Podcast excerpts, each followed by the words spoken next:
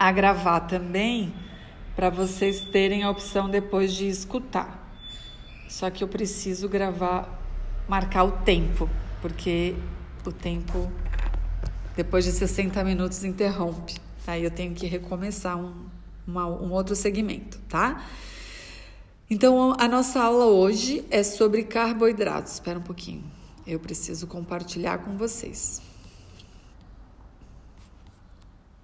Que é o nosso último assunto antes da nossa primeira avaliação.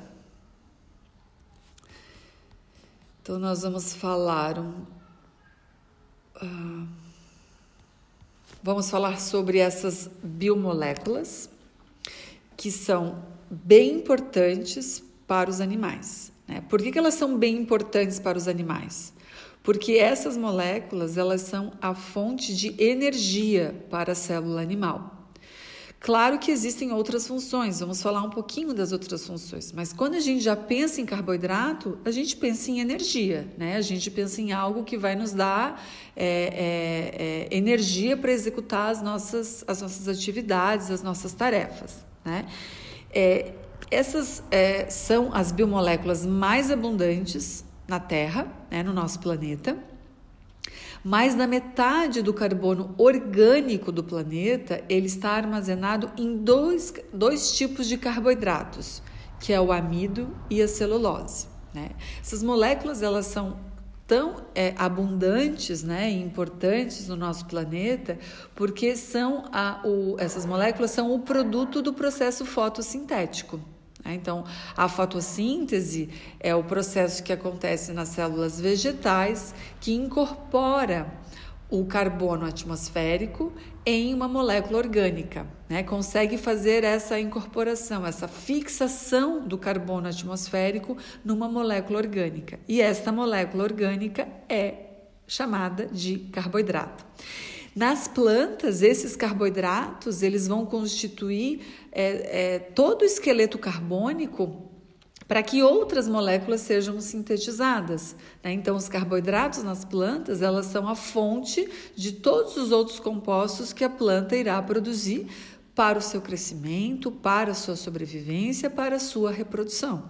Então, vejam a importância dessas moléculas, né?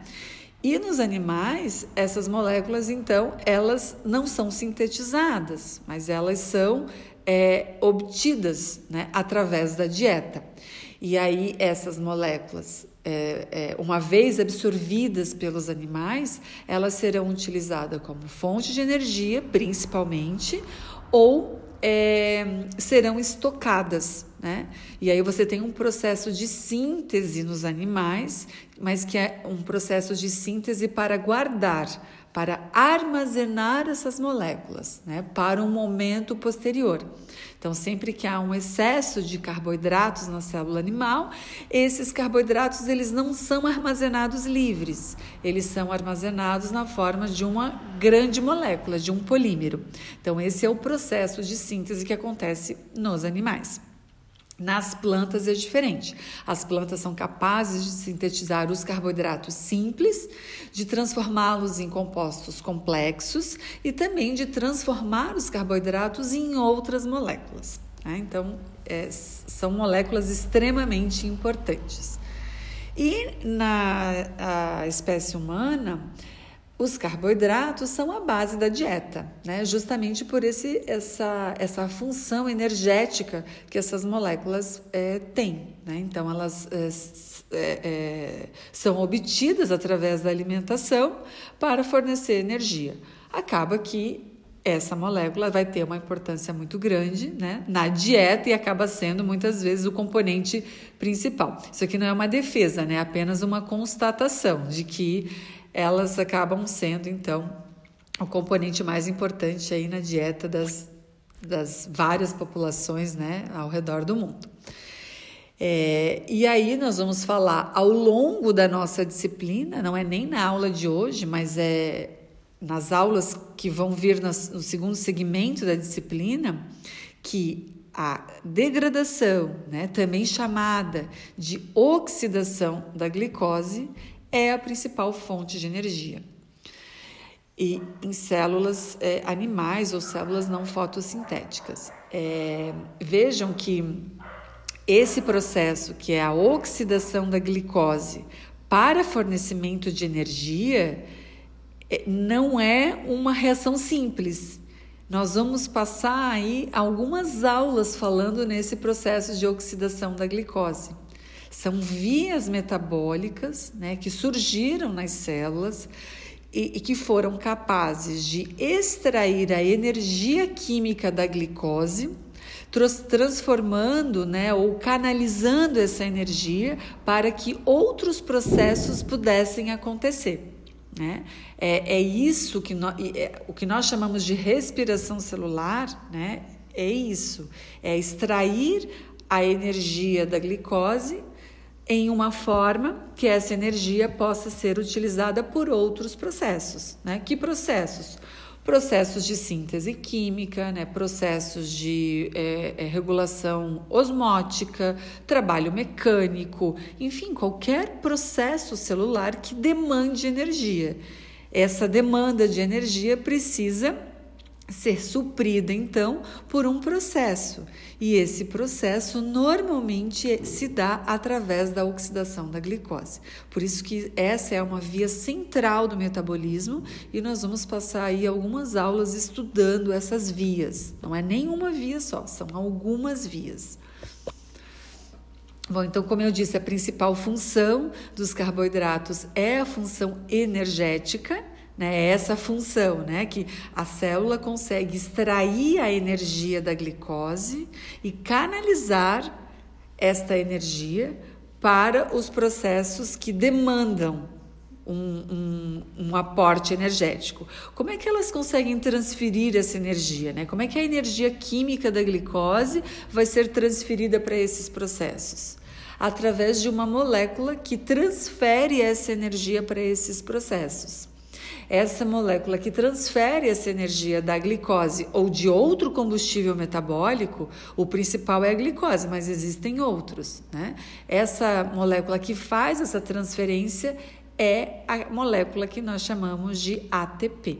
Né? Então, o ATP é essa molécula aí que vai fazer essa ponte entre as vias que estão extraindo energia da glicose e passando essa energia para as, uh, os processos metabólicos que demandam né, uma energia para acontecerem. Então, isso é extremamente importante porque a célula, se ela não tem ATP, se ela não tem é, essas vias metabólicas produtoras de energia acontecendo, ela vai morrer. Né? Os processos celulares não vão acontecer. Então, isso vai levar à morte da célula. Né? Então, são eventos bastante importantes e que garantem a sobrevivência da célula.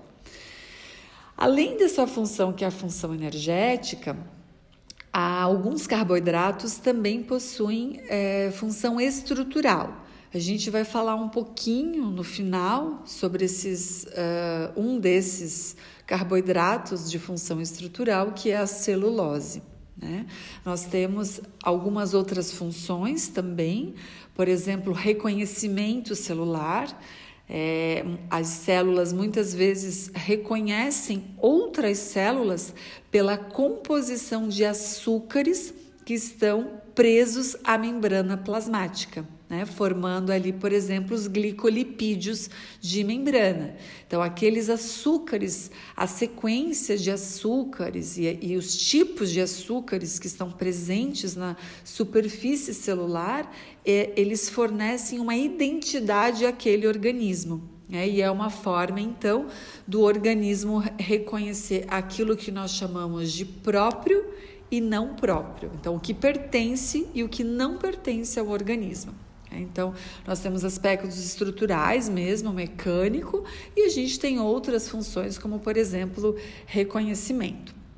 A gente tem outras funções também, lubrificação, por exemplo, né?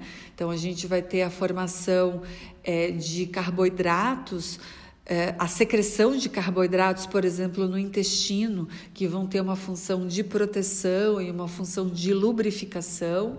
Né? Então tem uma série é, de outras funções aí que poderíamos citar para os carboidratos. Essas moléculas elas são conhecidas também é, como hidratos de carbono, sacarídeos, açúcares, né? São todos outros nomes que nós podemos e chamamos né, essas moléculas. Mas o mais usual, o mais utilizado é carboidrato, né? Isso, esse, esse termo, inclusive, já acabou caindo assim no senso comum, né? Se você falar para uma pessoa que não estuda bioquímica carboidrato, ela vai entender do que você está falando. Você está falando dos açúcares, né? Isso hoje em dia, como nós temos muito mais conhecimento sobre a dieta humana, acaba que nós falamos mais esses termos que são termos que antes eram muito, muito uh, uh, técnicos, né? E hoje eles acabam caindo mais no conhecimento popular. Então, os carboidratos, eles, é, em termos de estrutura, né, nós vamos começar falando um pouquinho sobre a estrutura dessas moléculas, elas são formadas por apenas três átomos: carbono, hidrogênio e oxigênio, seguindo uma fórmula, né, de maneira geral que é esta fórmula que vocês estão vendo aqui. C, N, e N é um número, né? Pode ser 3, por exemplo, H2O, multiplicado por este mesmo N, tá? Então, este número aqui, ele vai ser igual aqui. Então, aí você vai multiplicar este número pelo o 2 do hidrogênio. Então, por exemplo, se esse número for 6, você vai ter uma molécula formada por C6H12O6. Então, esta é a fórmula é, básica, né? a fórmula que define aí o número de átomos que formam o, o tipo né? e o, o, o número desses átomos que formam essas moléculas. Mas vejam que esta fórmula reduzida, ela não diz muita, muitas coisas a respeito dos grupos funcionais que estão presentes nessas moléculas. Né? C6H12O6 não me diz nada sobre o grupo funcional. Né? Então, isso é, é, apenas assim uma representação né? para que nós possamos é, é, mais ou menos identificar qual é o tamanho daquele carboidrato. Né? Se ele é um carboidrato com seis átomos de carbono, com três, com quatro, com cinco, né? muito mais do que é, outras características que a gente vai ver agora na sequência.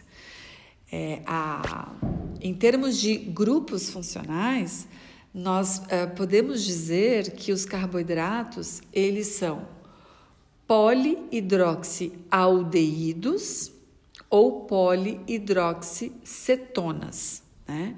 Então, o que, que é isso? Né? O que, que esse termo quer dizer? Que é uma molécula formada por um esqueleto carbônico ligado a várias hidroxilas. Né? Então, polihidroxi. Esse hidroxi se refere às inúmeras hidroxilas que vão estar presentes na estrutura desses carboidratos. E polihidroxialdeído é porque o grupo funcional aldeído pode estar presente neste açúcar ou polihidroxicetona, porque quando não for um aldeído, o que você vai ter como ou o segundo grupo funcional do carboidrato é o grupo cetona. Então, o que faz um açúcar ser, né? É claro que é o grupo funcional, se é aldeído ou cetona mas em outras palavras, é a posição desta carbonila. Né? Se a carbonila está na posição 1 do carboidrato, necessariamente o grupo funcional que vai existir aqui é um aldeído.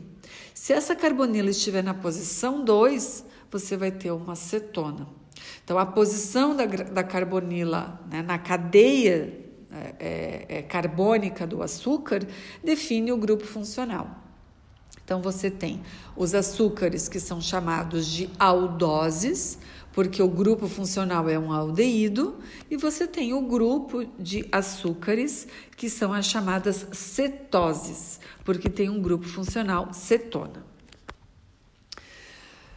Muito bem, isso aqui a gente já falou, né? Que os animais não são capazes de sintetizar carboidratos simples Tá? Então, os animais não conseguem, a partir de um carbono, ligar um carbono no outro e formar um carboidrato. mas os animais são capazes de reunir carboidratos simples, formando carboidratos complexos. É o que acontece, por exemplo, no fígado, quando você tem a produção de glicogênio. É o que acontece quando você tem a formação de oligosacarídeos que vão ficar expostos na superfície da membrana plasmática, né, formando então ali aquela capa de açúcares que eh, dá identidade a, esta, a este tipo celular. E já as plantas sintetizam carboidratos a partir de CO2 e luz pelo processo fotossintético, né, que a gente não vai é, tratar aqui. Uh, os carboidratos, é, eles podem, a gente vai falar depois, é, eles podem ser classificados como simples, né, ou é, complexos. Então, estes açúcares, carboidratos simples, eles são chamados monossacarídeos. E eles vão ter sempre a ter, é, é, é, no seu nome a terminação ose. Então, por exemplo, glicose, galactose, lactose, né? É, ribose, desoxirribose, é, é, enfim, né? Sempre muitos vão ter, mas nem todos. Eu já me lembrei de alguns aqui que não tem. então, é, falando um pouquinho desses dois tipos de açúcares, né? Que são diferenciados pela presença do grupo funcional aldeído ou cetona. Né? Então, aqui eu tenho a representação do açúcar que da aldose mais simples que existe na, na natureza e aqui a cetose mais simples que existe na natureza. Por que, que é mais simples? Porque você só tem é, açúcares com no mínimo três átomos de carbono, que é o que vocês estão vendo aqui. Um, dois, três. Então, três carbonos formam este açúcar. E eu consigo ver que a carbonila está na posição 1, então isso aqui é um aldeído. Então, esta é a aldose mais simples que existe, que é o gliceraldeído. E esta daqui é a cetose mais simples. Então, três átomos de carbono, mas eu posso ver que a carbonila não está na posição 1, ela está na posição 2. Então, isso aqui é um grupo funcional cetona. Então, este aqui é é a cetose mais simples, conhecida também como dihidroxicetona, chamada né, de dihidroxicetona. Então, aqui o gliceraldeído, que era o açúcar que vocês estavam vendo antes, a, aldose mais simples, né? E a cetose mais simples, que é a dihidroxiacetona.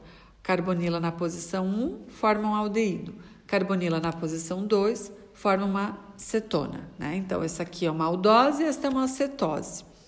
Já esses dois açúcares aqui, eles têm seis átomos de carbono. Este que nós chamamos de glicose é uma aldose, porque a carbonila está na posição 1. E a, este do lado, né, este último aqui é a frutose, ela é uma cetose, porque a carbonila está na posição 2. Muito bem, então em termos de, de classificação, estava falando antes, né, que os açúcares simples, eles são chamados de monossacarídeos. Os demais açúcares, eles vão é, ser classificados em função do número de monossacarídeos que se ligaram para formar este açúcar. Então, você pode ter dois monossacarídeos ligados, formando um disacarídeo. E a gente tem alguns disacarídeos que são amplamente encontrados na natureza que a gente precisa citar aqui. É, um deles é a lactose. E nós temos os oligosacarídeos, eu não coloquei a classificação aqui, porque esses oligosacarídeos, então, são a união de alguns poucos monossacarídeos e eles vão estar presentes principalmente na superfície celular, mas eles não formam moléculas que nós é, é, conhecemos amplamente, que existe amplamente na natureza, né? que, é, que, é, que é conservada, que existe em várias células, em vários organismos. Muito pelo contrário, estes oligosacarídeos é que vão conferir identidade àquelas células. Então, não é, não é possível você estudar né, eles de forma geral. Se, se você for estudar esses oligosacarídeos, você vai estudar de forma específica né, aquela, aquele grupo, aquela espécie, enfim.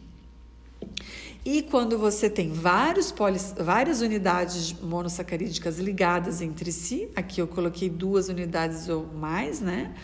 É, mas você poderia considerar um polissacarídeo quando você tem mais unidades monossacarídicas. Né? Aí você tem exemplos amplamente encontrados na natureza: a celulose, o amido, o glicogênio, a quitina, né? Então você tem o, um, uma parte do, da parede celular da bactéria, né? Que são os peptidoglicanos. Então você tem uma série aí de exemplos de polissacarídeos, né? É, amplamente distribuídos na natureza. Então, para a gente falar um pouquinho sobre os disacarídeos, que são os mais abundantes, e esses polissacarídeos, né, amido, glicogênio e celulose, porque são os que nos interessam mais na disciplina, né, a gente precisa primeiro entender um pouquinho sobre a estrutura e as propriedades dos monossacarídeos. Esses monossacarídeos, eles são os chamados açúcares simples que vão ter entre 3 e 7 átomos de carbono, tá? Então é entre 3 e 7. Como eu disse, não tem açúcar é, com menos de 3 átomos de carbono. Então, esses são os mais simples, os que, os que têm 3 átomos de carbono, que é o gliceraldeído, no grupo das aldoses, e a dihidroxiacetona, no grupo das cetoses. Então, a gente vai falar um pouquinho sobre este grupo aqui. Né? Parece ser, é, é, digamos assim, é simples, mas tem uma série de detalhes no estudo dos monossacarídeos que a gente vai falar agora na sequência. Então, os monossacarídeos, a gente tinha visto lá para os aminoácidos a questão da isomeria. E aqui, essa questão da isomeria, ela volta. Né? Por que, que ela volta? Porque os açúcares assim como os aminoácidos, possuem carbonos quirais, possuem centros quirais na molécula. Né? E toda molécula que possui centro quiral forma isômeros. Né? Então, é o caso dos carboidratos. É, o número de carbonos quirais, e aí isso difere dos aminoácidos, não é apenas um, Dependendo do tamanho da molécula, dependendo do número de átomos de carbono que constituem os carboidratos, você poderá ter um ou mais centros quirais. E isso vai fazer com que você tenha uma possibilidade grande, um aumento grande né, de é, possíveis isômeros para aquela, uh, aquela estrutura química. Tá? Então, uh, um exemplo aqui, tá? A gente tem a representação do lado aqui esquerdo da D-glicose e deste lado, do lado direito, a L-glicose. Então, qual é a diferença entre a D-glicose e a L-glicose? Essas duas formas aqui, elas diferem apenas em relação à posição de uma hidroxila de um dos seus centros quirais, tá? Que é este aqui. É, é, vejam que os outros, né? Os, as outras é, é, moléculas, os outros grupos funcionais, eles devem ser iguais, tá? Então, esta é a L-glicose, tá? E esta é a D-glicose. Relembrando do que nós vimos lá para aminoácidos, qual é a diferença entre a D-glicose e a L-glicose? É a sua propriedade ótica, né? a sua capacidade de desviar o feixe de luz plano polarizada para a esquerda ou para o lado direito, tá? E com relação a ocorrência desses isômeros na natureza, nós uh, uh, sabemos que, ao contrário do que a gente tem lá para os aminoácidos, os isômeros de ocorrência natural para os carboidratos são principalmente isômeros da série D e não L, né, como é era para os aminoácidos. Eu trouxe aqui é, um, uma representação, né, um esqueminho para um esqueminha para falar um pouquinho sobre a isomeria ótica, embora a gente já tenha visto lá na no, no conteúdo de aminoácidos, né? Então você tem é, uma propriedade ótica, que é a interação da molécula né, com a luz. Então você tem uma luz não polarizada que vai passar por um polarizador e vai passar a ser uma luz polarizada plana, né, que vibra em um só plano. Esta luz aqui, ao penetrar numa solução com açúcar dissolvido, poderá ter, é, poderá ser desviada para a direita ou para a esquerda. Tá? Isso vai depender né, dos isômeros que estão presentes nesta solução. Então, se desviar, se esse desvio for para a direita, nós estamos, estamos falando de isômeros né, é, D. E se nós desviar para a esquerda, de isômeros L. Muito bem, agora a gente vai falar mais, vamos continuar falando um pouquinho mais sobre é, isomeria, né? porque isomeria é um assunto assim bem importante nos, nos carboidratos, especialmente para os monossacarídeos. E a gente vai começar a falar um pouquinho sobre isomeria, é, tratando uh, um pouco mais sobre as aldoses. Então, espero que vocês tenham entendido o que, que é uma aldose. Né? A aldose é aquele carboidrato que tem como grupo funcional um aldeído. Então, todas essas estruturas que estão representadas aqui, vocês têm o grupo funcional aldeído. No que, que essas estruturas é, diferem entre si? Primeiro, em relação ao número de átomos que formam a molécula, aqui 3, aqui 4, aqui 5, aqui 6. Então, por que, que vai aumentando o número né, de moléculas é, possíveis, né? É, é, o número de estruturas para cada uma dessas classes aqui de açúcares? Porque à medida em que você tem um número maior de centros quirais na molécula, você aumenta o número possível de isômeros, tá? Então aqui, vamos começar pelo de três carbonos para ver se vocês entendem. Então esse essa é a aldose mais simples que existe na natureza. Né? Então, ela tem três átomos de carbono e tem aqui um aldeído. Este é, açúcar é o D-gliceraldeído. Como é que eu sei que ele é D? Na verdade, isso é uma convenção, né? Porque, como a gente estava falando antes, o, o, fato de uma molécula ser classificada como D ou L está relacionada a sua propriedade ótica de desviar o feixe é, de luz plano polarizada para a esquerda ou para a direita.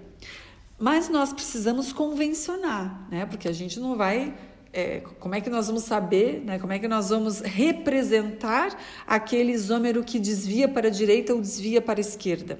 Né? É preciso a gente fazer uma convenção para poder, então, é, é, representá-los né, no papel. No papel ou mesmo em termos de modelagem. Né?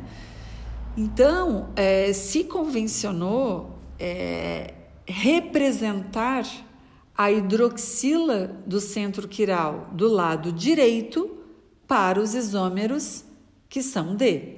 Então, que é o que a gente está vendo aqui, né? A hidroxila está do lado direito, aqui, esse aqui é o D-gliceraldeído. Mas a gente vai ver que esse, neste caso, você só tem um centro quiral, que é esse que está representado aqui em rosa, que é o carbono do meio. Esse primeiro não é centro quiral, este último carbono também não é centro quiral né? E como é que faz então quando você tem mais de um centro quiral na molécula? Você vai avaliar qual hidroxila para saber se aquele isômero é D ou L. Então, por convenção, você é, avalia a posição da hidroxila que está mais distante do grupo funcional. aldeído ou cetona. Neste caso, né, o aldeído. Então, para o gliceraldeído, isso não faz sentido, porque você só tem um centro quiral. Mas aqui, para as tetroses, em que você tem dois centros quirais, que são os átomos de carbono centrais, aí você pode ficar na dúvida, né? Qual hidroxila que eu vou olhar para saber se é D ou se é L? Bom, eu vou ter que olhar aquela que está mais distante do grupo aldeído. Uma outra forma da gente dizer isso é numerando os carbonos, tá? Então, os carbonos, eles são sempre numerados a partir da proximidade da carbonila. Então, no caso aqui das aldoses, o carbono número 1 um é o próprio carbono da carbonila. Então, este é o carbono 1, 2 e 3. No caso das tetroses, né? 1, 2, 3, 4. Então, uma, uma outra forma da gente é, é, dizer, explicar o que eu estava é, falando em termos de identificação dos isômeros é avaliar a posição da hidroxila daquele carbono que tem o maior número. Né? Então, neste caso aqui, o carbono quiral que tem maior número é esse aqui. 1, 2, 3. Esse é o carbono 2, esse é o carbono 3. Né? Então, eu vou avaliar o carbono 3 porque ele é o que tem o maior número e a hidroxila está do lado direito, aqui também está do lado direito. Então, esses dois são isômeros D. E vocês vão ver que para todos os outros aqui é a mesma coisa, é a mesma situação. O carbono de maior número, né? Ele tem o carbono o carbono é quiral, né? O centro quiral com maior número, ele tem a hidroxila do lado direito. É, uma outra questão né, que eu iria falar, voltando aqui para os é, as trioses, os açúcares mais simples, é que então nós estamos representando aqui o D-gliceraldeído. Existe o isômero L-gliceraldeído, né, que ele está, ele tem a hidroxila não nesta posição, mas representada do lado esquerdo, tá? Então, eu vou representar, eu representei aqui nessa nesse slide apenas os isômeros D. Você tem o dobro de estruturas se você considerar os isômeros L. Por que, que eu não represento os isômeros L? Porque eles não têm uma ocorrência na natureza, eles não são encontrados na natureza. O que você encontra são estes açúcares aqui, que são os isômeros D. Mas nós sabemos que eles podem existir, eles podem se formar, tá? Então vejam, então aqui eu tenho o D-gliceraldeído e eu poderia ter o L-gliceraldeído. Isso para as aldoses com três átomos de carbono. Já para as aldoses com quatro átomos de carbono, eu tenho um açúcar que chama-se eritrose, D-eritrose, e um outro que se chama D-treose. Qual é a diferença entre eles? A diferença entre dois, esses dois é a posição da hidroxila no centro quiral de menor número. Né? Por quê? Porque tanto a D-eritrose como a D-treose, elas necessariamente só têm dois centros quirais. A posição da hidroxila do carbono que tem maior número tem que estar na direita. Então, no que, que eles diferem? Bom, em relação à posição da hidroxila do carbono anterior, né? do carbono quiral, do outro carbono quiral, que é o carbono número 2, nesse caso aqui. Então, aqui está também na direita, mas aqui está na esquerda. E aí vocês começam a ver isso quando eu tenho dois centros quirais. Né? Então, para dois centros quirais, eu tenho dois isômeros D e as suas respectivas formas L, né? que não estão aqui representadas. Então, eu teria a L-eritrose e a L-treose.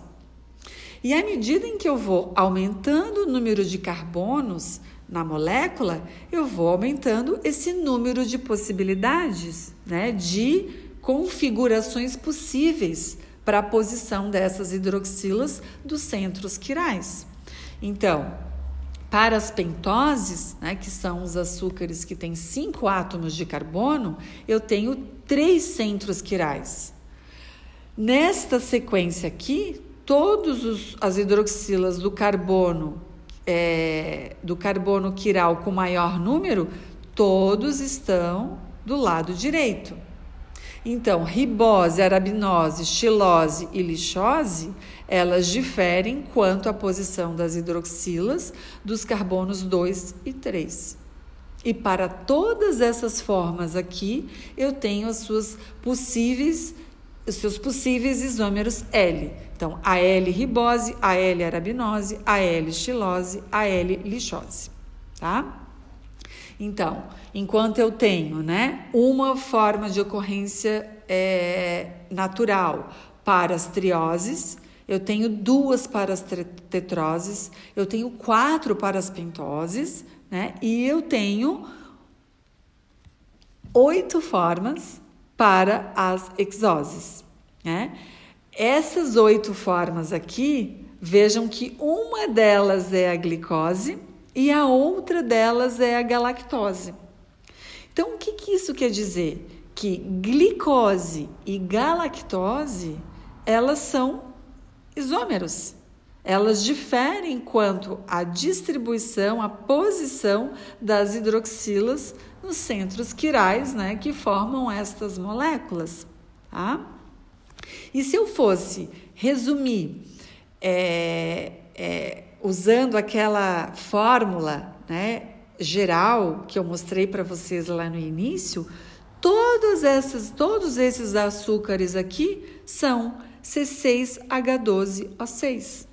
Então vejam que resumir a, a estrutura do carboidrato numa fórmula geral não me diz muita coisa a respeito da sua estrutura e, consequentemente, das suas propriedades, tá? Então, uma vez que o que diferencia um açúcar do outro, muitas vezes, é a configuração dos grupos funcionais ao redor dos centros quirais.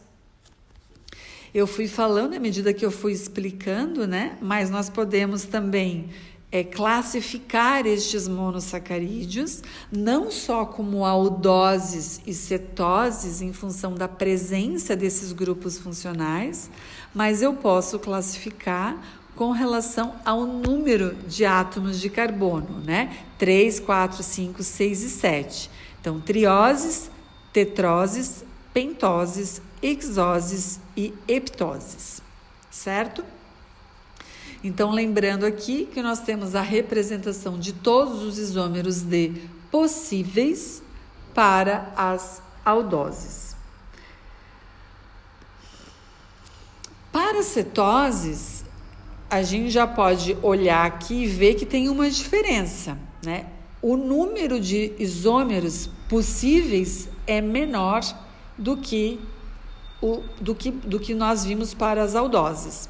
Né? Então, no caso das cetoses, elas, dos monossacarídeos do tipo cetose, elas se diferenciam, então, também com relação ao número de átomos de carbono, né? Também temos cetoses que são trioses, tetroses, pentoses, exoses e heptoses, tá? Também temos é, essas mesmas opções, essas mesmas, uh, uh, uh, essa mesma extensão da cadeia. Mas qual é a diferença? Que o grupo funcional aqui é uma cetona e não um aldeído. Então, por exemplo, para o açúcar, para a cetose, com três átomos de carbono, que é dihidroxacetona, não há é, centro quiral. Então, esta molécula aqui não tem isomeria porque não tem nenhum carbono quiral.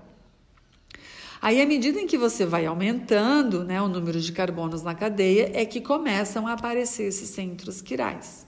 Então, para os açúcares com quatro átomos de carbono, você tem um centro quiral.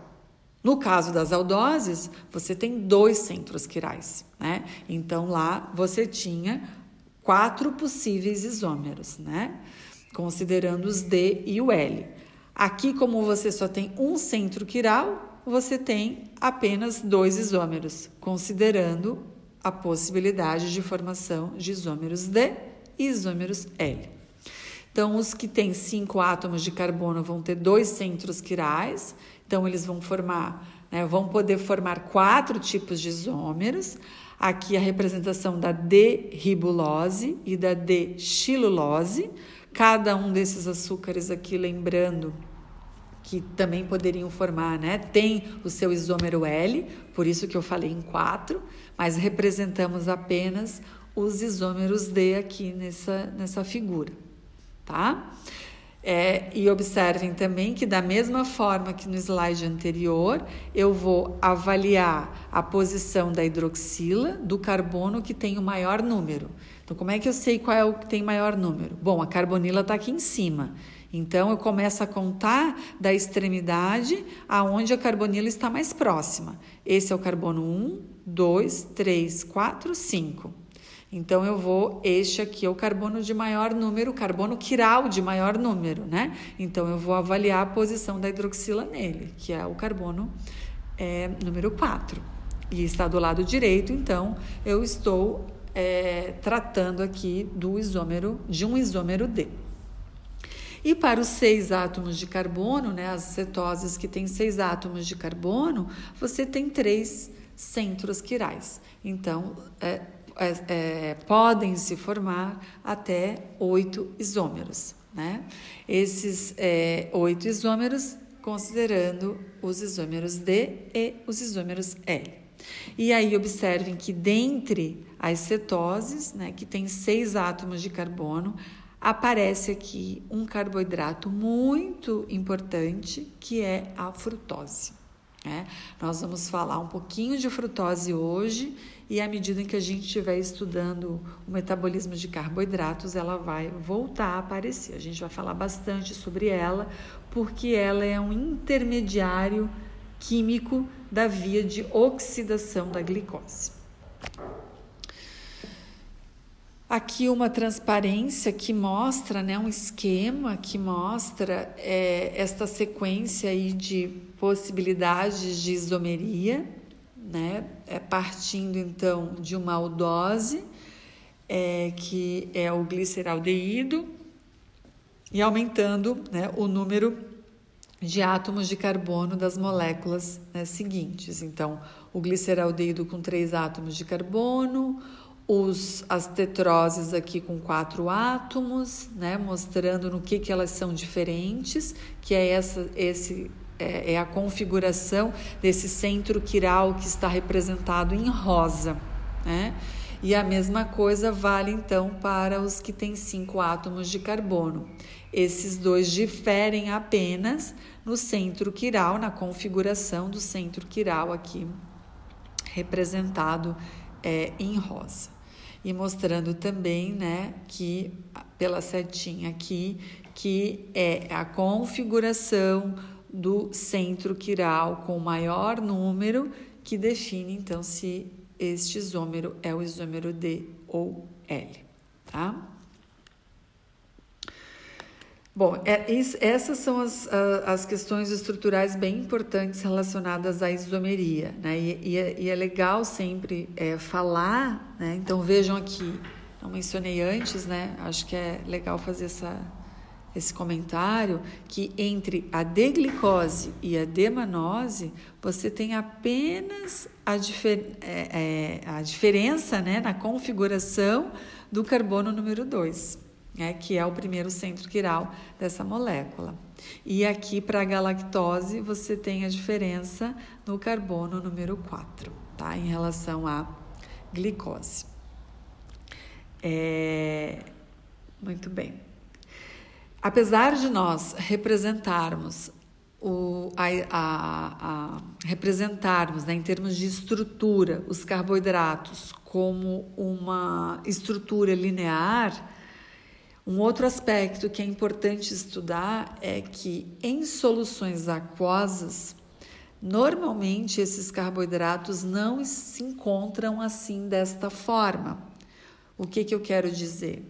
que esta forma estrutural aberta que vocês estão vendo aqui, ela não é a forma como nós encontramos os carboidratos quando eles estão em solução.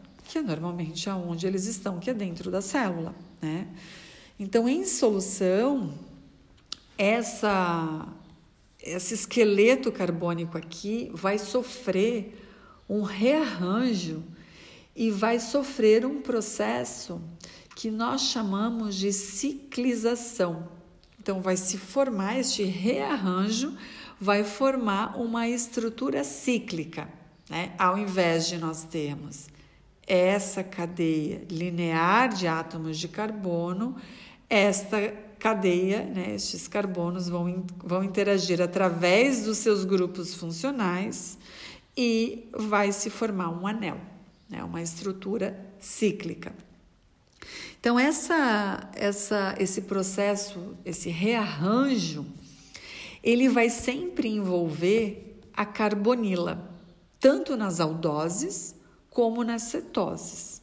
Então, a carbonila ela vai reagir com uma hidroxila mais à frente, né? Uma hidroxila que está ao longo da cadeia daquele açúcar.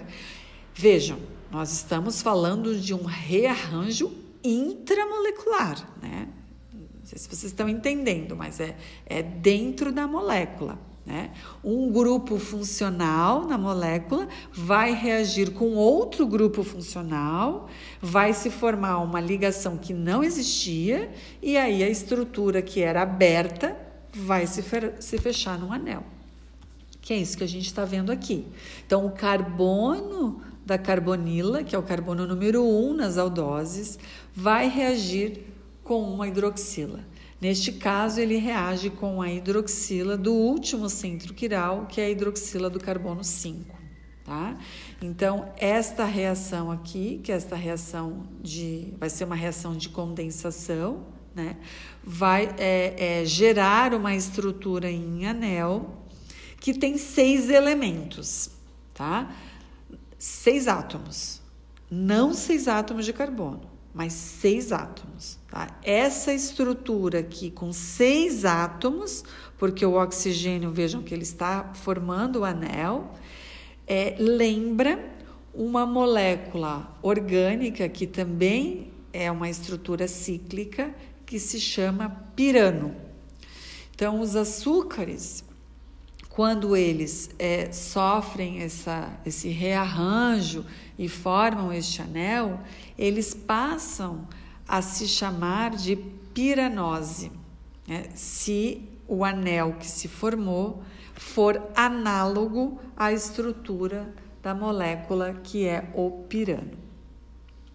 E um aspecto bem é, relevante aqui nesse rearranjo que ocorre é que este carbono, que é o carbono da carbonila, que não era um centro quiral na estrutura aberta, porque ele não tem quatro substituintes diferentes, né? ele tem uma ligação dupla aqui. Ao uh, interagir com a hidroxila, ele perde aquela carbonila né? e passa a ser um centro quiral. Então, esse carbono aqui, que é o carbono da carbonila, né? ele é chamado, então, nas piranoses ou nessas estruturas cíclicas, né? de carbono anomérico.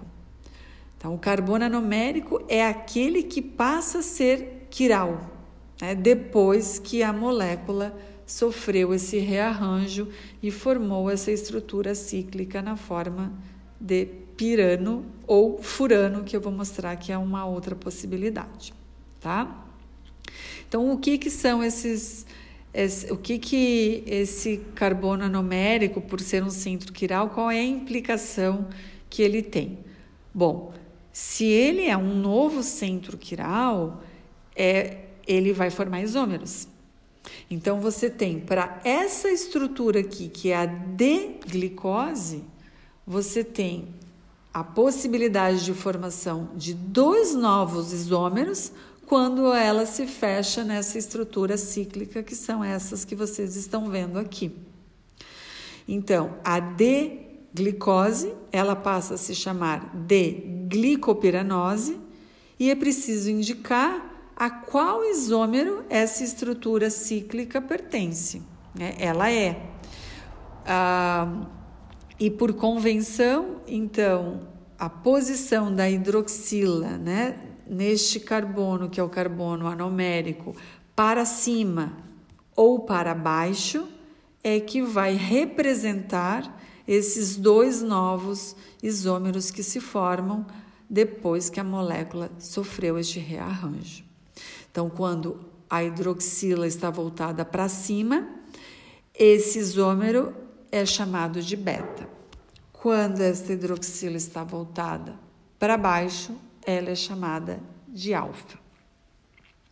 E um aspecto também que é um pouco diferente né, do que nós temos lá para os isômeros D e L é que essas duas formas aqui, alfa e beta, elas são interconversíveis. Então, você tem é, a, a transformação né, de uma em outra né, em solução aquosa. Então, a beta-glicose, a beta-D-glicopiranose pode sofrer um rearranjo e passa a ser alfa-D-glicopiranose. E a alfa-D-glicopiranose também sofre rearranjo e é transformada em beta-D-glicopiranose.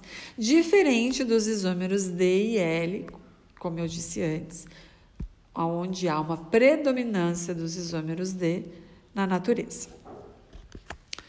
Então, aqui a representação dos carbonos anoméricos, que são os antigos carbonos da carbonila, né, que interagiram com a hidroxila e formaram um novo centro quiral. Então, a, a carbonila não existe mais e existe no lugar uma hidroxila.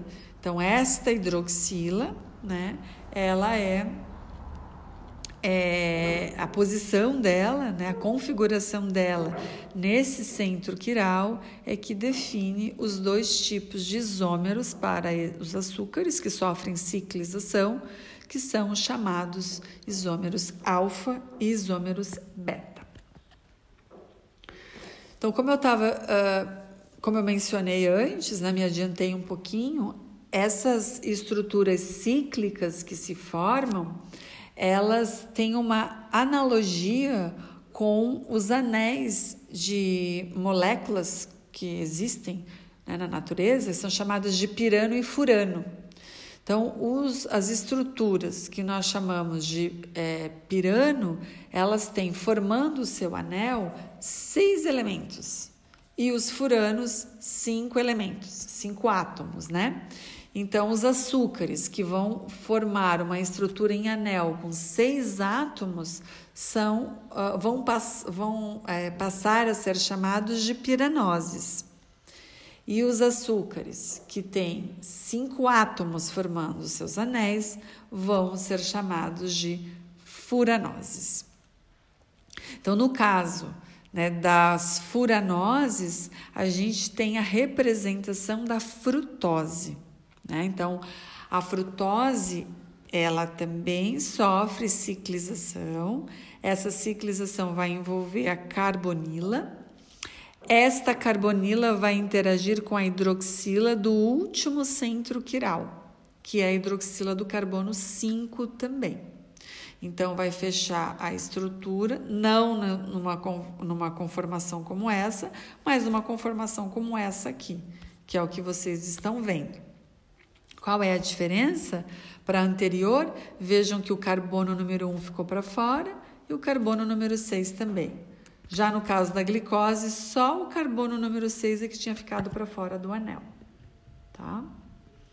E, e da mesma forma, né, que para a glicose, esse carbono aqui, que é o carbono número 2, que é o carbono da carbonila, que não era centro quiral, ao termos este rearranjo é, da molécula, este carbono número 2 passa a ser um novo centro quiral. Então, para as furanoses, nós teremos também a possibilidade de formação de dois isômeros, que são os isômeros alfa e isômeros beta, tá? Se a hidro... E da mesma forma que para as piranoses, por convenção, a hidroxila voltada para baixo define, representa o isômero alfa e a hidroxila voltada para cima representa o isômero beta. aqui a representação né, em mais, mais detalhes do anel furanosídico. Então, a gente pode ver aqui a carbonila na posição 2. Esse aqui é o carbono número 1, um, carbono. Opa! Carbono número 1, um, carbono número 2, 3, 4, 5, 6. Então, este carbono número 2, a carbonila, interage com a hidroxila do carbono número 5. Né? Então, vai se formar uma ligação entre carbono e oxigênio. Essa carbonila, então, vai é, é ser convertida numa hidroxila e a posição dessa hidroxila para baixo ou para cima define o, o tipo de isômero que formou né, esse rearranjo da molécula. Se é um isômero alfa ou se é um isômero beta. Vejam que a isomeria D, ela continua sendo representada, né? Ela continua sendo indicada no nome do carboidrato. Então aqui eu tenho a D-frutose. Então, ao sofrer ciclização, a D-frutose poderá formar um isômero alfa ou um isômero beta. Neste caso, formou a alfa de frutofuranose. Furanose porque remete à estrutura cíclica do açúcar e este anel é um anel é um, uma estrutura é, cíclica com cinco átomos e não seis, como no caso dos, das piranoses. Aqui só a representação também, tá? Esse rearranjo, mostrando essa rearranjo, esse rearranjo intramolecular, já falei bastante, né? Da glicose aberta e a glicose após a ciclização. Então, a anomeria alfa e beta se refere então à configuração das, da hidroxila ao redor do novo centro quiral que se forma quando o carboidrato linear sofreu ciclização, né? e essas formas anoméricas vão ser então denominadas de alfa e beta. Alfa, quando a hidroxila está voltada para baixo do plano, e beta, quando está voltada para cima do plano. Então, nós temos aqui a representação da alfa-D-glicose e aqui da beta-D-glicose. É importante que vocês procurem reconhecer o carbono anomérico nessas estruturas, tá? Ele sempre será o carbono número 1 um ou o carbono número 2. Muito bem. Então aqui trouxe algumas alguns exemplozinhos, né, para saber como a gente faz para reconhecer se o, o isômero, também chamado de anômero, né, é alfa ou beta.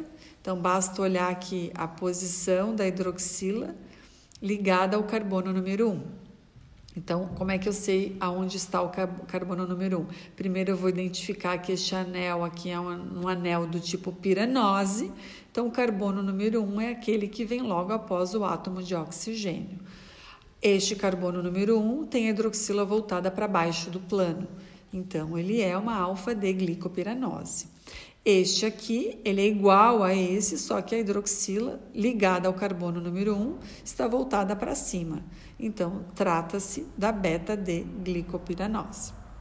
E da mesma forma que para as frutofuranoses, né, a gente tem primeiro, vamos reconhecer o carbono numérico, que é o carbono número 2. Né? Então, eu, eu, sei aqui que este carbono é esse que vem, né? está representado aqui logo após o oxigênio, né? do lado direito da, da, da, da representação da, da fórmula, né? da estrutura da molécula. E vamos avaliar a, a, a localização da hidroxila voltada para baixo, voltada para cima. Se está voltada para baixo, é a alfa D frutofuranose. Se está voltada para cima, é a beta D frutofuranose. Opa. Bom, então a gente vai começar a falar um pouquinho sobre os disacarídeos. Eu só vou parar aqui um pouquinho. Tá, então vamos retomar aqui, gente. Nós estávamos falando dos disacarídeos né? Estava iniciando esse, esse assunto com vocês, é, falando que nós tratamos, estudamos essas moléculas à parte devido à importância delas na natureza, a importância delas na nossa dieta. Né? Então a gente acaba fazendo um estudo um pouquinho mais é, comentando, né, e falando um pouquinho sobre a estrutura e as características dessas moléculas. Então, uh, esses disacarídeos, né, de, de importância natural, eles são três é, e são a maltose, a sacarose e a lactose. Então, a maltose é o disacarídeo encontrado principalmente nos cereais, a sacarose, encontrada principalmente na cana-de-açúcar, mas não somente. Né? A sacarose é, é o açúcar que nós usamos para adoçar os nossos, os nossos alimentos, né? que a gente usa na cozinha. E a lactose é o disacarídeo que existe no leite. Então, em termos de unidade monossacarídica, a maltose é formada pela união de duas glicoses, a sacarose é formada pela união da glicose mais frutose e a lactose é formada pela união da glicose e galactose. Então, aqui nós estamos falando das unidades monossacarídicas. E se a gente está falando da união de monossacarídeos, né, nós estamos falando de uma ligação que vai existir entre eles. Né? Esta ligação é chamada de ligação glicosídica. É uma ligação covalente né, que vai se formar entre essas duas unidades. Aqui nós temos a representação dessa reação de condensação, então, entre dois é, monossacarídeos. A representação, então, da maltose. Né, a gente tem, através dessa reação de condensação, a desidratação da molécula. Né? Então, sai aqui uma molécula de água, que são esses átomos que estão representados em vermelho nas unidades monossacarídicas livres, né? uma hidroxila e um hidrogênio da hidroxila do outro monossacarídeo. E aí, o oxigênio vai se ligar, então, ao carbono da, do monossacarídeo adjacente tá? Então, esta daqui é a ligação covalente, chamada também de ligação glicosídica, que une dois monossacarídeos. Neste caso, uniu duas glicoses. Portanto, se formou um disacarídeo que nós conhecemos e chamamos de maltose. Então, a ligação glicosídica né, ela vai ter uma nomenclatura. E essa nomenclatura ela envolve a forma anomérica do açúcar, né, que é, representa então, faz menção ao anômero que está envolvido na ligação, né, que está envolvido ali na, na formação daquela molécula e uh, se faz menção também aos carbonos que se ligam, né? porque vocês vão ver que há, uma, há, há, algumas possibilidades, não há muitas, mas há algumas possibilidades de interações entre carbonos de monossacarídeos distintos. Tá? Então, por exemplo, eu vou designar a ligação glicosídica como sendo alfa ou como sendo beta. Então, eu vou chamar aquela ligação glicosídica de alfa quando a forma anomérica do monossacarídeo envolvido na ligação glicosídica é alfa, né? Que é o que a gente está vendo aqui. Então, eu tenho, eu tenho uma alfa de glicose e aqui eu tenho uma beta de glicose. Esta ligação glicosídica aqui é uma ligação alfa. Por que, que ela é uma ligação alfa e não uma ligação beta? Porque este carbono numérico aqui, né, que é o carbono numérico alfa, é ele que vai formar a ligação glicosídica. Então, eu vou fazer menção ao tipo né, de anômero do, do, do monossacarídeo que está diretamente envolvido na formação daquela ligação. Nesse caso, né, do, do da beta-deglicose, o carbono anomérico é esse aqui, ó. Ele não está envolvido na ligação glicosídica, ele está livre lá do outro lado, assim como este carbono também está livre né, na outra extremidade. Então, o carbono anomérico envolvido nesta ligação aqui é este. Então, eu vou denominar a ligação glicosídica em função né, do tipo de carbono anomérico que está diretamente relacionado à ligação. Então, como neste caso ele é alfa, eu vou chamar essa ligação glicosídica de alfa. E essa ligação glicosídica alfa, ela vai unir quais carbonos? O carbono número 1, porque é o carbono numérico, com o carbono número 4 do monossacarídeo vizinho. Então eu chamo esta ligação glicosídica de alfa 1 4 tá? Esse é o nome que nós damos a ela. Ó, 1, 4. Isso aqui ficou bem fora de foco, né? E, mas é, é para mostrar, né? acho que está representado ali bem, pelo menos em vermelho, dá para ver razoavelmente bem. É, é, interessante também de notar, vocês vão ver, à medida que vocês começarem a olhar as estruturas dos carboidratos mais complexos, vocês vão ver que a ligação glicosídica ou ela vai ser assim representada para baixo, né, como se fosse um U, né, a letra U assim, porque é deitadinho, ou ela vai ser representada assim, ó, como um zigue-zague, né, ou um Z deitado. Isso aqui já me diz que a ligação glicosídica não é alfa, ela é beta, só por esta representação. Por quê? Porque o carbono anomérico tem a hidroxila voltada para cima. Então, como a hidroxila está voltada para cima, eu vou representar ela assim, desta forma, né? Não como um U. Ela vai ter que fazer uma voltinha lá em cima para se formar.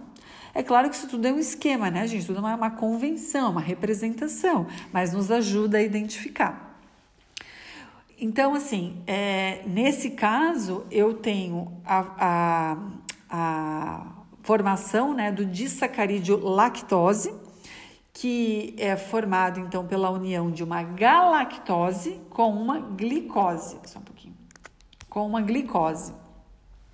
Então, neste caso da formação da lactose, eu posso ver que a galactose o anômero, né, é o anômero beta, porque a hidroxila está voltada para cima. Carbono número 1. Um, né? E aqui nós vamos ter o carbono número 4. Então, essa ligação glicosídica vai ser beta 1, 4. Vai ligar o carbono número 1, que é o anômero beta, ao carbono número 4 da glicose. E eu posso ver, inclusive, que essa glicose ela é alfa. Ela está carbono número 1 um dela, a hidroxila está voltada para baixo, então ela é alfa. Mas eu não faço menção a esse alfa. Eu não faço porque o carbono numérico né, é, que está envolvido na ligação não é o carbono 1, 1, é o carbono 1, 4. E o 4 não é carbono numérico, tá? Então, esse tipo de ligação glicosídica aqui é a ligação glicosídica beta 1, 4. No entanto, a gente tem algumas situações onde os dois carbonos anoméricos, que podem ter uma anomeria distinta, estão formando a ligação. É o, é o caso da sacarose, onde nós temos a ligação de uma glicose com uma frutose. Essa representação é legal para vocês começarem já a ver as diferenças dos anéis, ó. Então, este anel aqui é uma piranose, este anel aqui é uma furanose. Tá? É, você já tem que começar a bater o olho e ver essas diferenças. Então, isso aqui é uma glicose, isso aqui é uma frutose. E aí, a gente sabe que o carbono número 1 da glicose vai estar ligado ao carbono número 2 da frutose. E se eles têm isomerias diferentes, né, a gente vai. Um, Caso né, eles tenham isomerias diferentes, eu preciso designar a ligação glicosídica fazendo menção aos dois anômeros. Então, você pode ter uma ligação glicosídica alfa-beta 1,2, né? Ou ela pode ser alfa 1,2, se os dois forem alfa, Tá? Então, vai depender aí dos anômeros que estão formando, que estão envolvidos na ligação glicosídica. E um outro aspecto que a gente é, acaba não, acaba que nesse semestre a gente não vai poder é, é, é ver na prática, mas que é bem importante assim em termos de propriedade dos açúcares, é uma das suas propriedades que permite a identificação desses açúcares em testes rápidos de laboratório. Tá? Então, um dos testes que nós usamos amplamente para diferenciar ou às vezes até identificar um açúcar no, num alimento, né, ou numa amostra qualquer, é se aquele açúcar é um açúcar redutor ou não. A gente chama esse teste de açúcares redutores.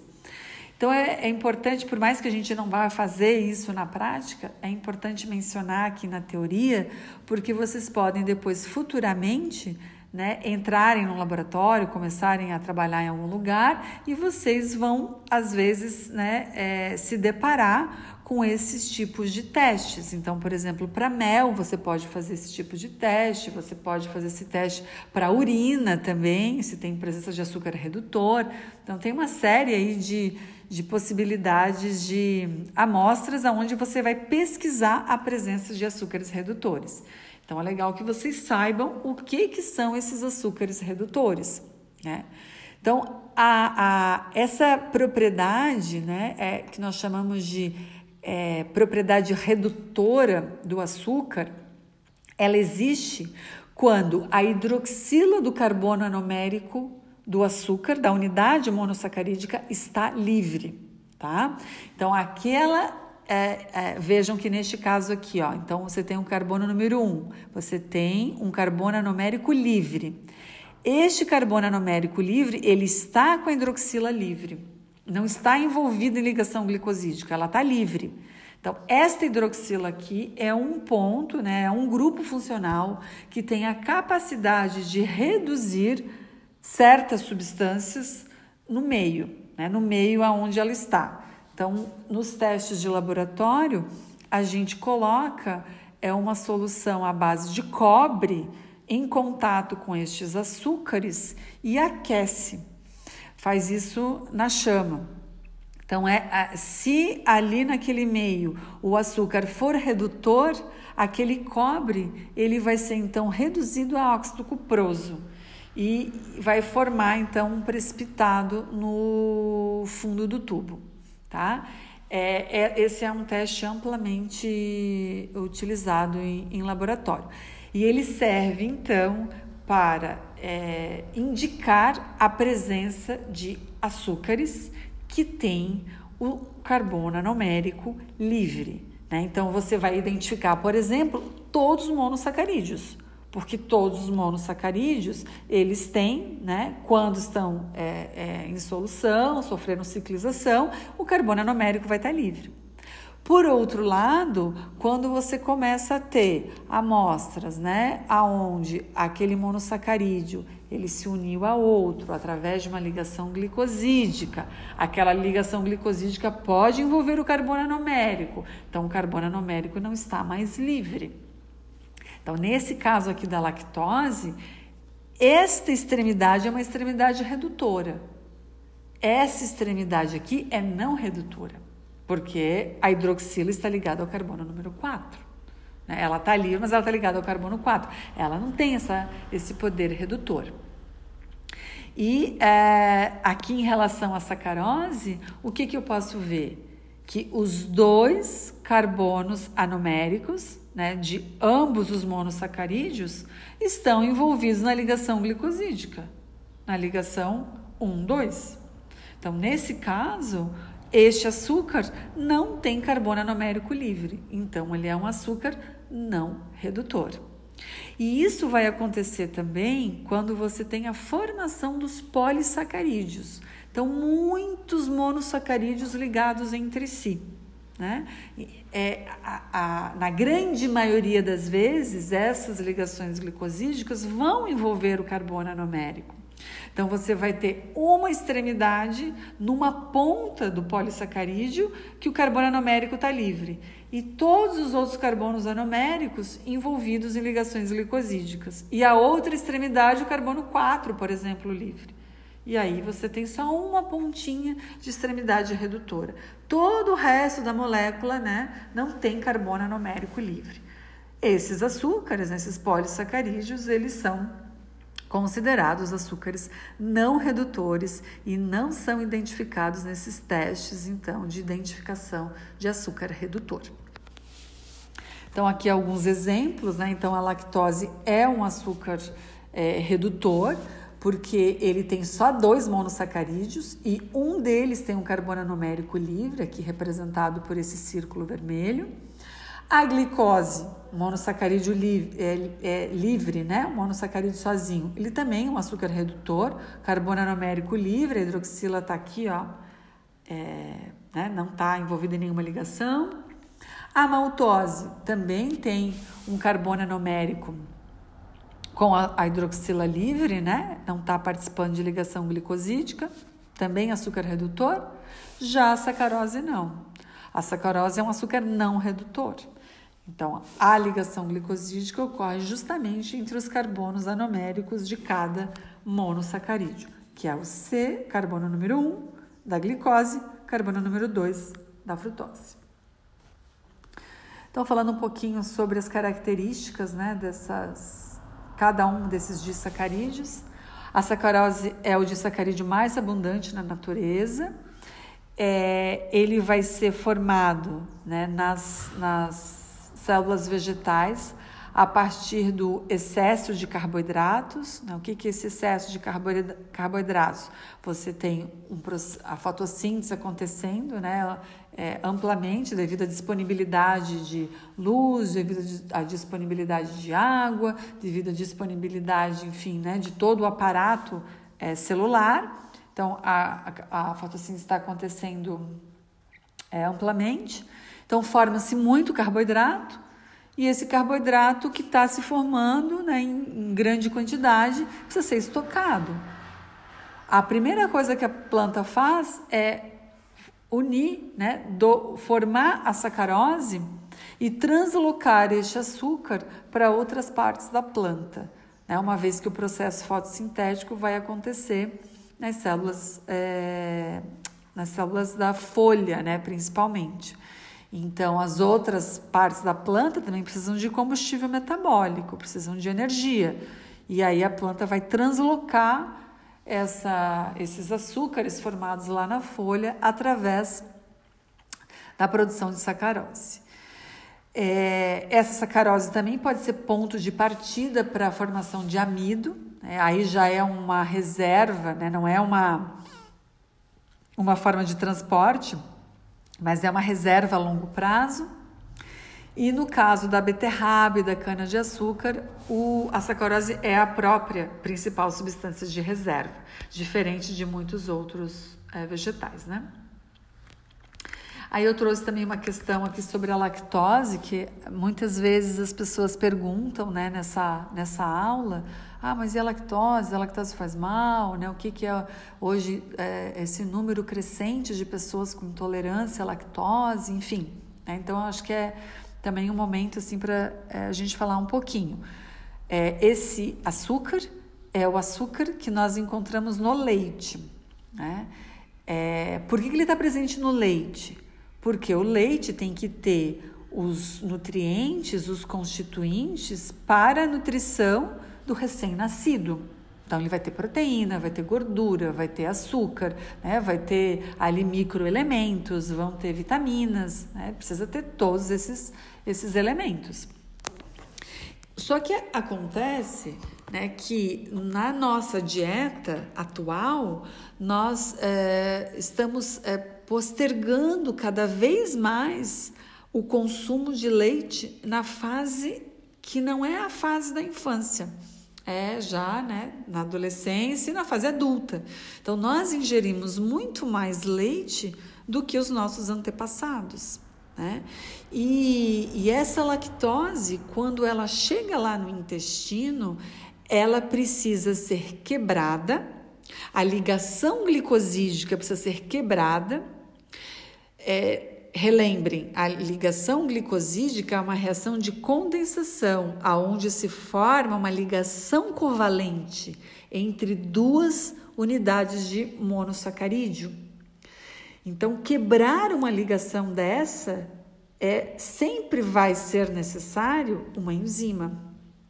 Então, a lactose chega lá no intestino e no intestino ela precisa é, ser, através da ação da lactase, quebrada nas suas unidades monoméricas, que é glicose e galactose, para ser absorvida pelo enterócito. Se não há produção de lactase, este disacarídeo ele vai ser o combustível, é, assim, um, um combustível é, é, é fantástico para as bactérias que vivem no nosso intestino. Né? Oba, né? Essa, essa é açúcar é sobrando ali no nosso intestino. Então as bactérias vão fazer uma festa e vão captar essa lactose e usar para o seu próprio crescimento. Né? E aí ela elas vão começar a proliferar e a produzir uma série ali de gases e de subprodutos que vão causar distensão abdominal, desconforto abdominal. Né? Então vai, vai ter uma série de consequências como resultado dessa não metabolização da lactose que chegou lá no intestino. Tá? Então a gente tem Hoje, inclusive, alguns alimentos que eles vêm né, com uma, uma, uma adição da lactase para já promover essa, essa digestão e garantir a absorção e a não proliferação em excesso desse açúcar. Vejam, eu não estou dizendo que não existe intolerância lacto de, a, a lactose em crianças. Pode existir, mas aí isso vai ser assim uma um evento que vai tá, estar associado a uma dificuldade daquele indivíduo em produzir a enzima lactase, né? Mas em geral, os adultos vão perdendo essa capacidade, vão diminuindo a produção de lactase, porque isso acompanharia a nossa, né, na nossa história evolutiva, a nossa mudança de alimentação da fase, né, de crescimento para a fase adulta, com a substituição do leite por outros alimentos. Então, é, hoje a gente tem tantas pessoas intolerantes à lactose, é muito mais devido a esse consumo de leite numa fase em que antes nós não consumíamos e o nosso organismo não está, né? Então, ele preparado, ele, ele vai, não é que não está preparado, ele vai perdendo essa, essa capacidade aí de produção da lactase e esse açúcar acaba. É, se acumulando, né? Acaba sendo fonte de energia para as bactérias que estão lá na nossa flora intestinal. Certo? Muito bem, para finalizar, eu vou falar um pouquinho sobre os polissacarídeos. Eu vou até no final vou falar um pouquinho, mas eu, eu vou deixar uma das perguntas do questionário que eu vou colocar hoje no, no Moodle para vocês é, para vocês aprofundarem uma das questões, tá? Depois eu das questões que nós veríamos aqui. Eu vou deixar para vocês fazerem uma consulta e responderem na, na forma de questionário. Se quiserem, daí na aula que vem a gente é, tira dúvidas sobre isso. Então, sobre polissacarídeos, o que, que é mais importante a gente falar aqui, né? O que, que é mais importante eu falar para vocês hoje aqui? falar dos três principais polissacarídeos, né, que vocês vão ouvir falar, tanto aqui na disciplina, mas que vocês vão ouvir, ouvir falar também em outras disciplinas, que são o amido, o glicogênio e a celulose. Né? Todos esses elementos, eles vão estar é, ou formando os, os alimentos né, da dieta dos animais, ou vão estar, é, é, vão ser a fonte de energia da célula animal, que é o caso do glicogênio. Então, é, como nós temos uma coisa que eu não disse lá anteriormente, até acho que é legal falar agora aqui que eu me lembrei, é que os monossacarídeos, eles são ah, açúcares, né? É, bem solúveis. Isso a gente sabe quando a gente pega uma colherzinha de açúcar, coloca na água e dissolve, né? É bem fácil a gente dissolver o açúcar, devido àquele número, né, de hidroxilas que tem na sua estrutura que vão então interagir com a água e vão solubilizar aquele açúcar então no, no, no solvente. Já os polissacarídeos, eles são parcialmente solúveis. Eles podem, dependendo do, do polissacarídeo, inclusive ser considerados insolúveis em água. Tá? Vejam, por exemplo, né, é, que se eu pegar a maisena né, e colocar ela e for mexer né, numa, numa, na água, não vai ser tão fácil dissolver. Né? Eu posso até conseguir, mas eu não, essa, essa conseguir parcialmente, né? Porque eu não vou conseguir ter a mesma é, é, é, dissolução que eu tenho com a mesma quantidade, por exemplo, de sacarose. É, eu vou ver a água toda turva. Né? Aquela turbidez ali é resultado também da falta de, de solubilização naquele, naquele solvente. É, e quanto mais, por exemplo, maisena eu coloco, mais difícil é eu conseguir essa solubilização, né? Então, os polissacarídeos, até acho que eu, eu, vou ver, talvez a gente faça alguma atividadezinha, vocês façam alguma atividadezinha em casa sobre isso. Acho que é propor alguma coisa também, tá? Vou pensar em algo e aí eu aviso vocês através do Moodle. E também posso avisar na semana que vem. Posso dar um tempinho maior. Então, os polissacarídeos, eles diferem entre si é, em função do monossacarídeo que forma, né, que o forma, se é um, único tipo, se é mais de um tipo, né? A gente viu que tem, citei aqui vários nomes que imagino que muitos de vocês nunca nem ouviram falar, né? Então, você pode ter monossacarídeos diferentes formando os polissacarídeos, embora isso não seja muito comum, tá?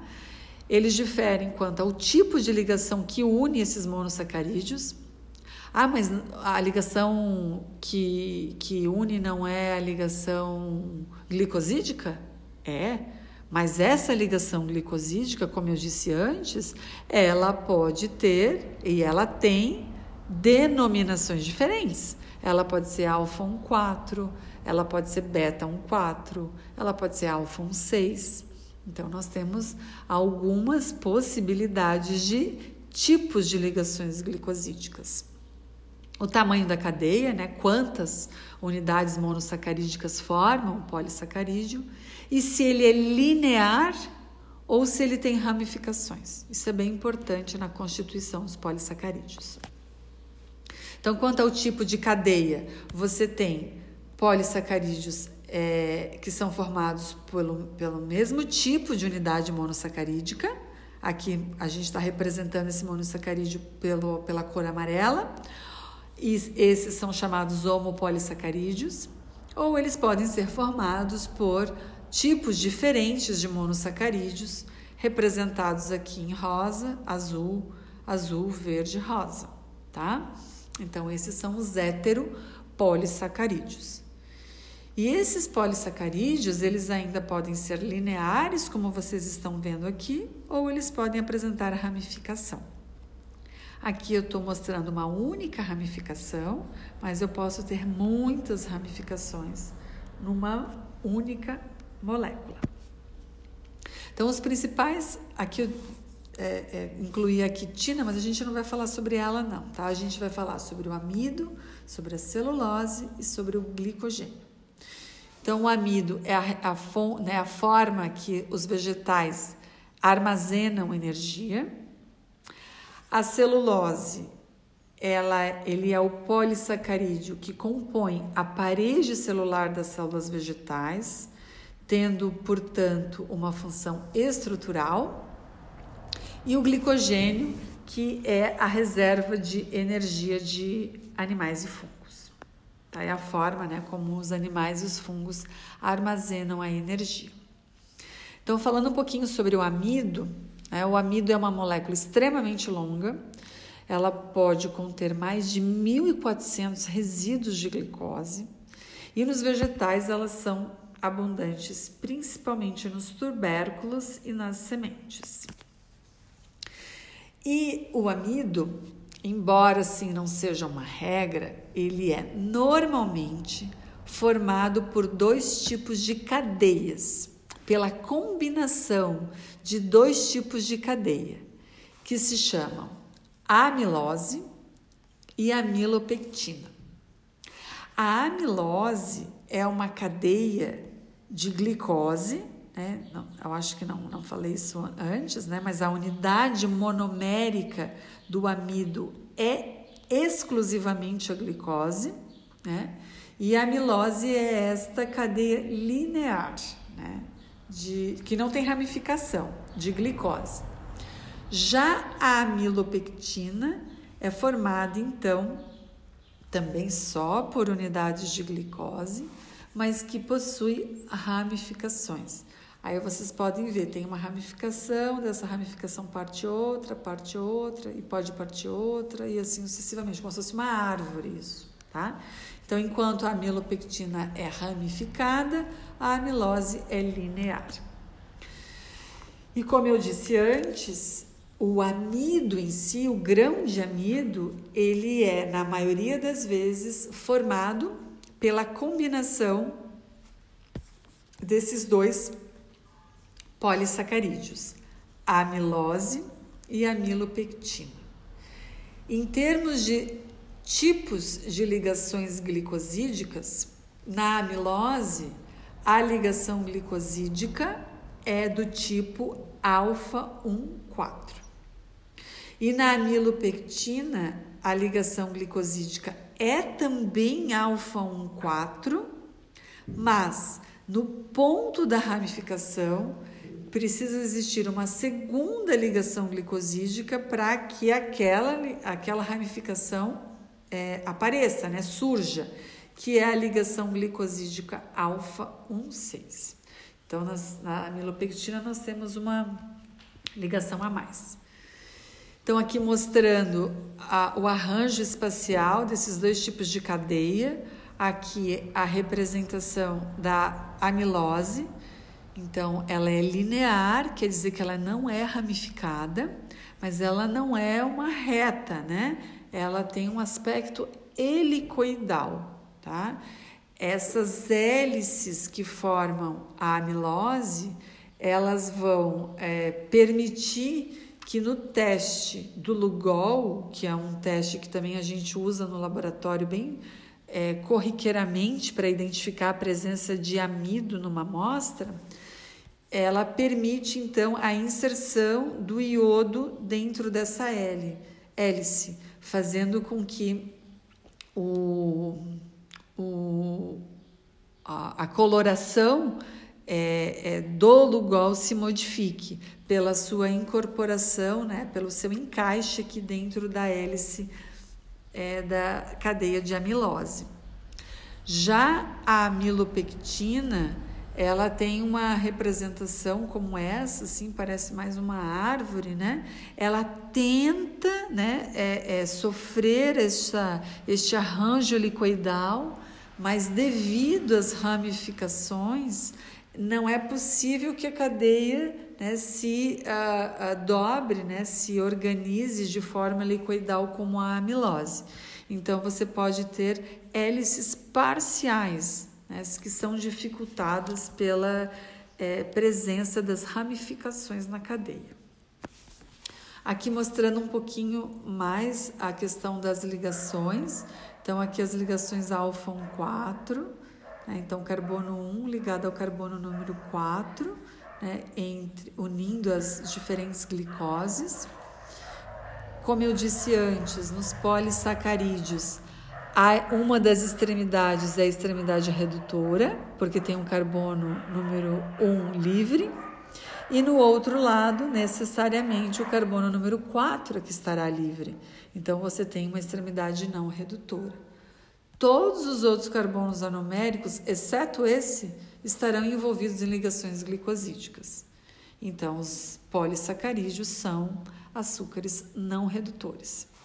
Você vai encontrar esse tipo né, de estrutura na amilose e também na amilopectina. É, no entanto, na amilopectina, além dessa, dessas ligações alfa-1,4, em determinados é, trechos, né, em determinados pontos, o carbono número 6 vai iniciar uma ramificação, que é essa ligação que vocês estão vendo aqui embaixo. Então, o carbono número 6 vai se ligar a uma glicose através do carbono, carbono número 1 e vai se formar uma ramificação. Né? Então, você pode ter uma ramificação partindo aqui, uma outra ramificação partindo aqui e assim sucessivamente. Esse slide também comenta né, que é, nós temos um grupo de enzimas, né, um tipo de enzima que é capaz é, de quebrar essas ligações glicosídicas, que são as chamadas alfa-amilases. É, a alfa-amilase você tem ela desde a saliva até o intestino. Então, a quebra né, dos carboidratos, ela já começa no processo de mastigação na boca, através da ação dessa enzima, que tem como função, né, que tem como é, é, é, atividade catalítica quebrar, clivar ligações alfa 1,4. Tá? Esta enzima aqui, se ela encontrar uma celulose, ela não vai ser capaz de quebrar a ligação entre as glicoses que formam a celulose porque lá na celulose a ligação glicosídica não é alfa 1,4. E por este motivo, a alfa-amilase não reconhece a ligação e, portanto, nós não somos capazes, nós seres humanos, né? Nós não somos capazes de aproveitar a celulose como fonte de energia, absorver a glicose a partir da digestão dessa celulose. A celulose terá outros papéis né, no nosso, é, na nossa digestão. E diferente do que acontece com alguns animais que vivem em associação com micro-organismos que têm enzimas próprias para quebrar a ligação que existe entre as glicoses que formam a celulose. Tá? Então é diferente. É, essa questão aqui da, da degradação das, da amilose, da amilopectina, é, eu vou discutir com vocês mais para frente, quando a gente vai estudando o glicogênio, né, quando a gente estiver estudando lá a parte de, de vias metabólicas envolvendo o glicogênio, porque daí a gente fala das enzimas propriamente ditas e aonde é que elas estão localizadas, tá? Mas, é, assim, só para adiantar para vocês, a, a milopectina, ela, é, ela pode gerar, num tempo muito mais é, curto, uma grande quantidade de glicose na corrente sanguínea, a milopectina ou glicogênio. Né? A milopectina não vai estar nos animais, né? então eu me refiro ao glicogênio. Mas a amilopectina que existe nas plantas, ela consegue também ser degradada muito mais rapidamente, é, liberando né, é, várias glicoses quase que simultaneamente. Diferente da amilose, que já é um polissacarídeo que a sua degradação é mais lenta. Então, assim, em termos de é, estocar energia, a amilose ela é mais duradoura esse estoque de energia. Já a milopectina e o glicogênio degradam mais facilmente. E a gente vai falar por que, que é mais fácil em, umas, em aulas subsequentes, tá? E por que, que eu falei do glicogênio, né, assim como a milopectina? Porque o glicogênio, ele é o polissacarídeo de reserva de energia nos animais, que é análogo à milopectina. Né? No que, que ele difere? Basicamente, ele difere por ser mais ramificado que a, que a amilopectina. Basicamente por isso. Porque, em termos de estrutura, unidade monomérica, tipos de ligações, amilopectina e glicogênio são similares. Então, até a representação aqui, ó, o esquema é o mesmo, porque não há diferença. São várias glicoses unidas entre si, as ligações são alfa 4 entre as glicoses, e nos pontos de ramificação você vai ter as ligações alfa 1,6. E, e uma outra questão também, assim, tanto nas células vegetais e nas células animais, que eu não falei antes, é, por que, que a célula precisa, então, estocar a glicose né, na forma de um polímero para usar depois? Por que, que ela não estoca já a glicose de uma vez? Ela não consegue, então a hipótese né, de que do motivo pelo qual isso acontece é porque a, a, a, se a célula é, reservasse glicose livre, né, não polimerizada, haveria uma, uma dificuldade é, da célula é, de manter a sua pressão osmótica, né, devido à grande quantidade de glicose que teria no seu interior. Então, ao unir essas glicoses né, em uma grande molécula, né, num polissacarídeo, este polissacarídeo não modifica a pressão osmótica. Né, e aí é, a glicose também é reservada, né, é, ela é, é, pode ser utilizada depois. E por fim, gente, em termos de polissacarídeos estruturais, é importante falar sobre a celulose.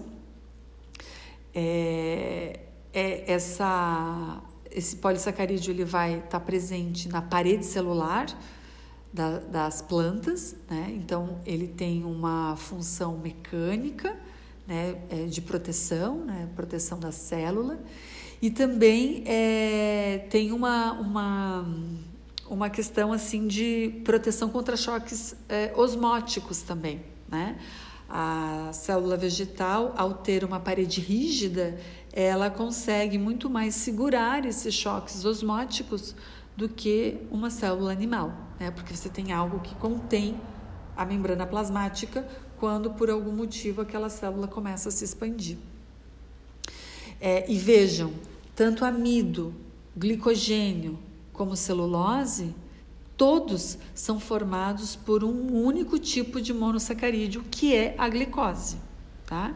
Mas vejam que eles aparecem em organismos diferentes, alguns têm similaridade de função, mas a celulose tem uma função totalmente diferente de amido glicogênio.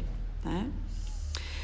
É, esse polissacarídeo ele pode ser formado até por 15 mil resíduos de glicose e a diferença principal para o amido e para o glicogênio é que as ligações glicosídicas são beta 1,4, tá? Então a gente pode ver aqui, né, que a representação da ligação, ela é diferente, ela parece um Z deitado, como eu disse para vocês, indicando que o anômero da glicose aqui é o anômero beta e ele une os carbonos 1,4, né? É, como eu disse antes, por ser uma ligação beta, a alfamilase não reconhece este polissacarídeo, não reconhece esta ligação, não consegue quebrar esta ligação. Então, né, nós, é, seres humanos, temos dificuldade e incapacidade de aproveitar a glicose da celulose. A celulose tem outras funções na digestão. Né? A formação do bolo alimentar, faz a, aquela ação ali de produtos tóxicos, metais, etc. Né? Mas ele não é digerido. Ele será digerido apenas pelos animais que vão estar então associados com microorganismos que produzem a celulase. Aí sim, a celulase né, é capaz de quebrar esta, reconhecer e quebrar esta ligação beta 1,4 liberando glicose. E aqui a representação, então, das fibras de celulose. Né? Então, ó, vejam que diferente da, da, da amilose, né? Que é uma cadeia é, linear que se dispõe assim em hélice. A celulose, ela tem um outro tipo de organização ela vai formar estas fibras e essas fibras vão se organizar em feixes, né? E esses feixes vão formar então grandes, né? É, é, é, feixes de fibras de celulose que tem é, grande resistência, né? É, e capacidade então de formar uma parede celular rígida que confere à célula vegetal tanto uma proteção mecânica como uma proteção contra choques é, osmóticos, tá? Muito bem, então sobre esta organização da celulose, a gente deverá. É, é, eu deverei pedir é, algum aprofundamento na lista de exercício, tá? E a gente pode discutir na semana que vem um pouquinho sobre isso.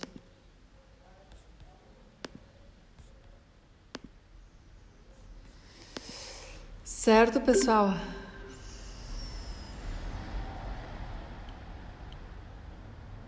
Aqui a gente termina o